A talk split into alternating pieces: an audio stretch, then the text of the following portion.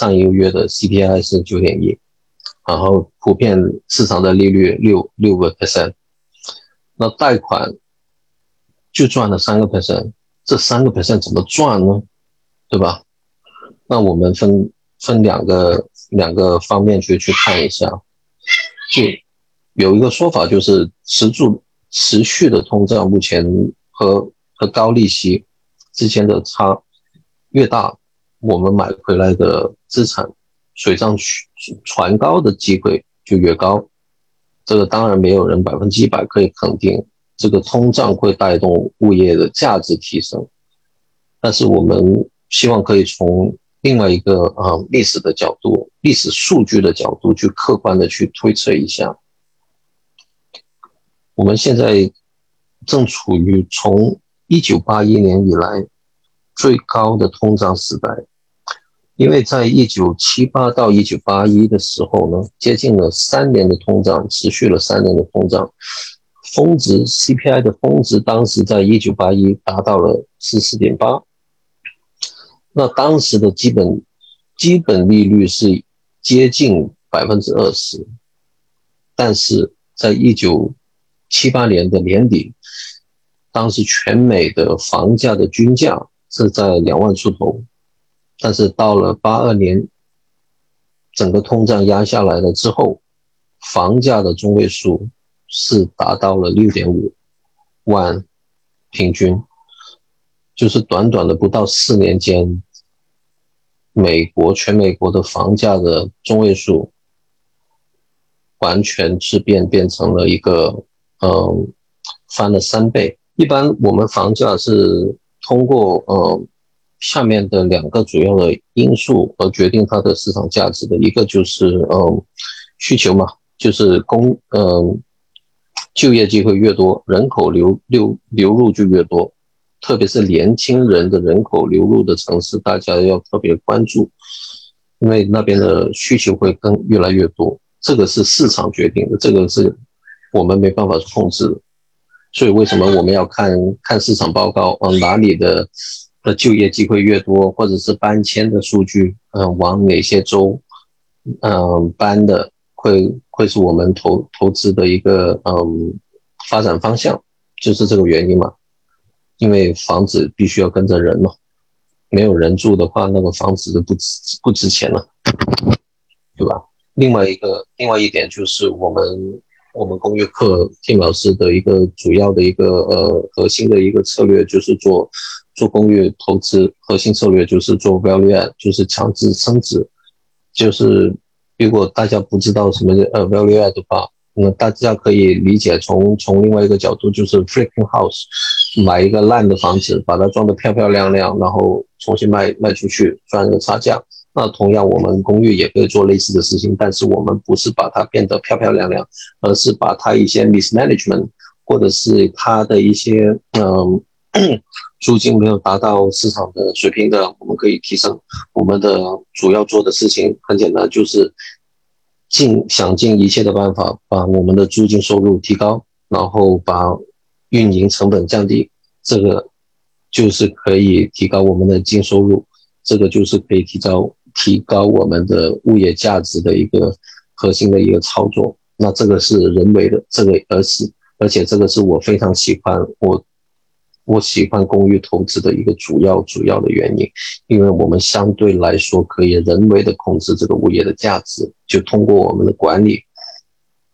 是可以去达到了这个嗯提升物业价值的一个呃目的。然后另外一个我觉得是一个 X factor 吧，X 元素，通胀应该就会是有一个不不可预知的一个外力去影响我们的房市，因为我我觉得。通胀在全美国都在在不断的发生，不管我们在城市还是呃小的城镇，油价前前阵子都一应在在同呃同时间都在呃增长，只不过可能涨幅的的的幅度不一样，但是更有可能就是在偏远的小城镇，他们的油价会更贵，因为的这个。呃，物流的成本会更高嘛，所以呢，我就觉得这段时间其实包括我自己，我在新泽西，然后我经常去纽约，其实以前我我们两边的油价其实还是有一定的差距的，但是现在已经慢慢已经接近了纽约，所以这个我们我我是自己是靠近纽约曼哈顿的，所以已经不算是小城市了，但是我因为觉得。这个油价已经跟纽约已经差不多，已经没有了。以前还有很多的纽约的人专门跑过来新泽西加油了，所以呢，现在这个差异已经慢慢缩减了。然后，所以同样的的原理，在房价通胀的大环境上，一样会会发生。所有的地区的的均价都都在提升。呃，在疫情期间的话，大家应该都。有听说不少之前根本听都没听过的城市，甚至 state，他们的的房价的的飙升，在疫情期间是非常高的。我想大家如果有留意这方面的信息，应该有听说过。其中一个，呃，可能我说出来没有多少的群友知道的，叫做 Boise，嗯，Idaho，Idaho 就在在呃 Portland 西雅图下面。的一个一个呃州份，然后这个 Idaho 就在这个西雅图跟 Portland 之间的在右侧的一个小小的 state，然后他们当时的一个升幅是很厉害，然后在去呃上一个月的一个呃房价的嗯追踪调查报告发现，Idaho 的的 boys 同比去年。降了百分之二十八个 percent，所以这个就就是当时如果卖出去在高位卖出去的，就是做了一个我们上面所提到的这个 X factor 的顺风车，就是疫情期间的这个 X factor。你有人说黑天鹅的顺风车，对吧？你今天如果如果卖不到的话，又又回到解放前了。现现在 boys 的的房价，呃，这个是一个很大的一个过山车的旅程。然后，因为这个疫情的的原因，我也跟大家去分分享一个我们的主讲师 Tim 老师的一个小惊喜的一个一个故事，就就是他在二零一九年买的一个公寓，就是因为疫情的原因。他的本金翻了五倍。首先，第一个就是他买的那个项目都一定是做 value 嘛，他该该涨租的涨租，该装修的装修。那本来在洛杉矶也是一个非常保值的市场，对吧？这两样做出来，这两样的嗯事情已经已经可以给他的那个物业升值了不错的一个一个提升了。但是因为疫情的期间，因为有印印钱，导致到租金不停的上涨，然后呢，物业又更加的上涨，导致到很多的钱都都是到处到处游走，所以要找物业去去投，所以呢，导致到他可以在因为这个疫情的原因，可以把这个物业成功的呃转手卖了一个 double，赚了本金的五倍。所以，但是呢，他也强调了，这个绝对绝对是一个很大的一个幸运成分，因为最大的一个幸运成分就来自于这个疫情，这个是不可预测的，对吧？这个就是我们刚刚提到的一个 X factor。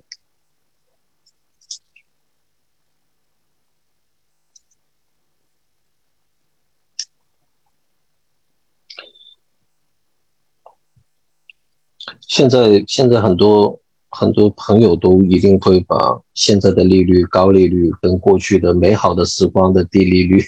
相提并论并论跟讨论。我当然我自己也会，但是这个没办法嗯控制的，所以呢，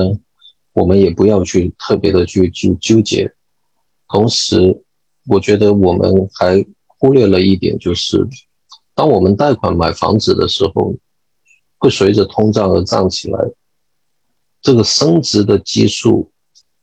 是基于这个呃我们的购买价，就是我们的房价，而不是我们的首付。在这里，我们就是运用了一个杠杆，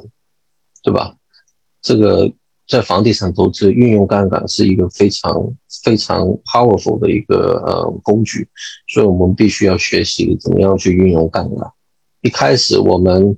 可能只能呃简单用到的杠杆就是通过银行贷款去买一个物业，所以我我会我会假设开玩笑就是说这个是一个。超前的消费，为什么超前消费啊？因为这个我们不能，不是每个人人都可以一下子全款买的，对吧？就是因为你这个没有这个能力，然后通过杠杆，然后买了一个自己今时当下不能付全款的一个物业，但是呢，这个物业在未来会给你带来一个财富的增长。那可能今天今天可能呢比较太晚了，就大家都没办法去超前超前消费一个可以给你带来现金流的一个资产了。但是我我觉得我们的小助手那边有很多款很多款这个价廉物美的资产，可以大家大家提前消费一下。就是我们北美地产学堂的一些一系列的课程，就是刚刚 Ann 介绍到的我们的那些课程。都是物超所值，就是我我会跟很多群友聊天的时候会提到，就是他们会问到，呃，艾粉呢，这个公寓课实操性强不强？我应该从哪一个课开始报？我说，我给给出两个观点，一个就是如果条件允许的话，全部报一遍。为什么呢？因为你。这样你可以全方位的去了解不同的投资呃途径渠道，可以嗯通过什么样的一个一个方式去嗯达到这个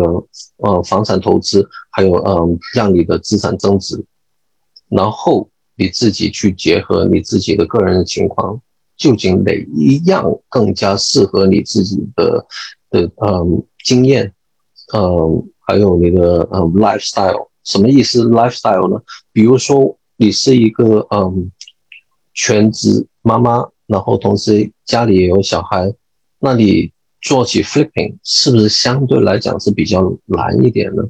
对吧？所以这个就是必须要嗯纵观的去结合自己的情况去考虑，不是不是说哦电视很多人都说做 flipping 嗯赚钱滚动资金很快，但是。适不适合自己不知道。那起码对于我个人而言，因为我自己不是特别懂这个装修，我也比较怕碰装修这个东西，所以呢，flipping 对于我是不不不不是不是太适合的。呃，这个只只是举一个例子，不是说 flipping 不好。